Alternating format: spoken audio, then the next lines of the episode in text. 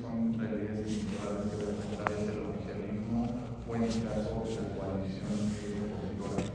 Obviamente podemos también entender de dónde vienen a ser las necesidades de inversión, que eventualmente no solamente es hablar de los grandes capitales o de las grandes inversiones que se tienen que hacer, sino también reflejar dónde está a mediana escala, dónde está el impacto obviamente para la gente común y corriente en su vida diaria, y eso obviamente relacionado en un ambiente sobre todo de transición energética y de cambio climático.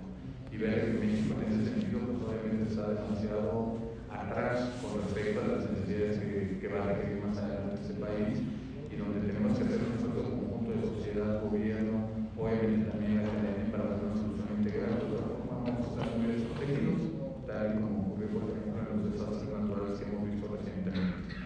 Puede ser desde un huracán Otis, que también está en Acapulco, una onda de calor como la que vimos en junio, que nos llevó al límite máximo o demanda máxima de electricidad, o incluso antes la parte de la tormenta invernal Fury, que dejó al norte del país prácticamente a oscuras por cinco días.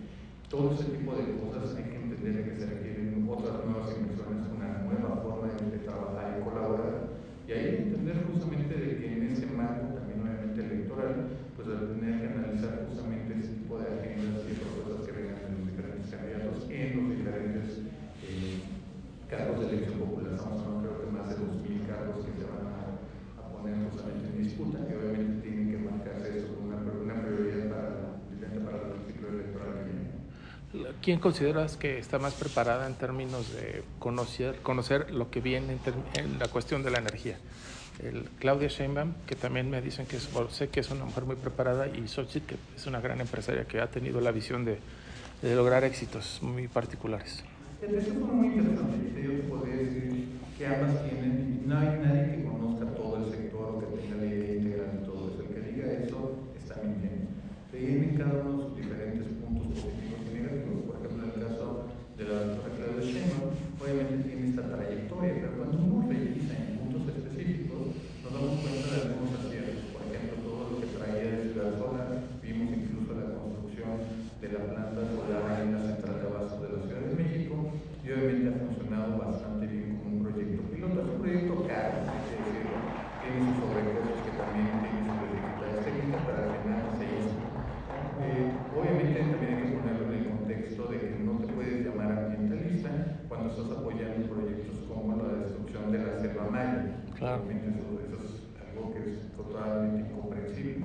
Obviamente tampoco puedes hablar de una preocupación del medio ambiente cuando apoyas un proyecto como es la construcción de la refinería de dos bocas, que eventualmente cuando llegue a operación pues va a incrementar las emisiones contaminantes no solamente de Pemex sino de todo el país.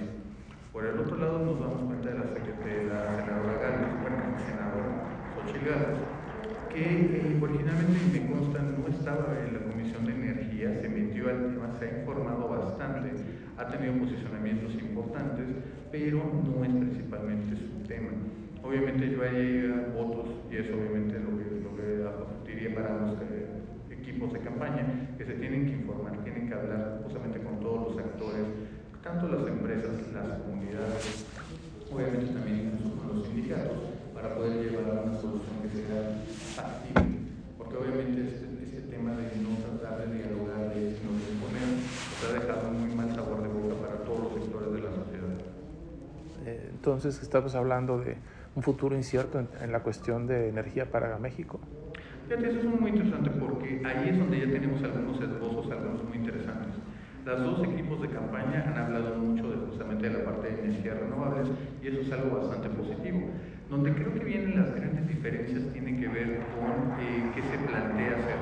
Por ejemplo, en el caso de Sheinbaum es más una, una continuidad, ella misma lo ha reconocido, con un impulso de las energías renovables. Y en ese sentido podemos ver de que el desarrollo, por ejemplo, de la planta de Puerto Peñasco y en Sonora, obviamente será una continuación de ese tipo que también se puede esperar de que obviamente un ambiente bastante más restrictivo, eh, incluso me atrevería incluso hostil a las inversiones o a la generación energía. La propia Claudia Sheinbaum está, parece que on the record, diciendo de que ella impulsaría una reforma que no logró sacar el presidente López Obrador. Obviamente sometería una incertidumbre tremenda a los mercados de capital, obviamente al riesgo país, y eso no es el camino, obviamente, a seguir. Eh, por el otro lado, vemos a, los, a, a hablando también de este impulsar la renovación, pero obviamente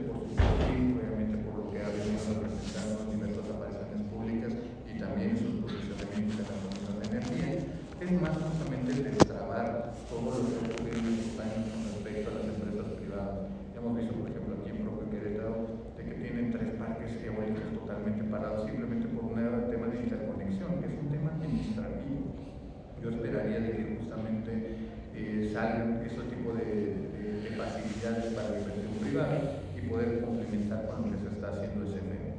Habiéndote dicho eso, creo que el tema más importante va a ser lo que no va a estar en la discusión pública. En la discusión pública eventualmente tenemos que hablar del elefante en la habitación que se llama petróleos mexicanos. Como les platicaba antes de empezar la conferencia, el problema es que Pemex no tiene el margen de acción que tiene Comisión Federal de Electricidad o el sector eléctrico en su conjunto. Ahí es donde te das cuenta de que las soluciones, obviamente, el haber apostado a esta idea de la, eh, de la soberanía energética, entendida prácticamente como la sustitución de las importaciones de gasolina y de diésel, pues obviamente ha sido con unos resultados bastante complicados para Pemex.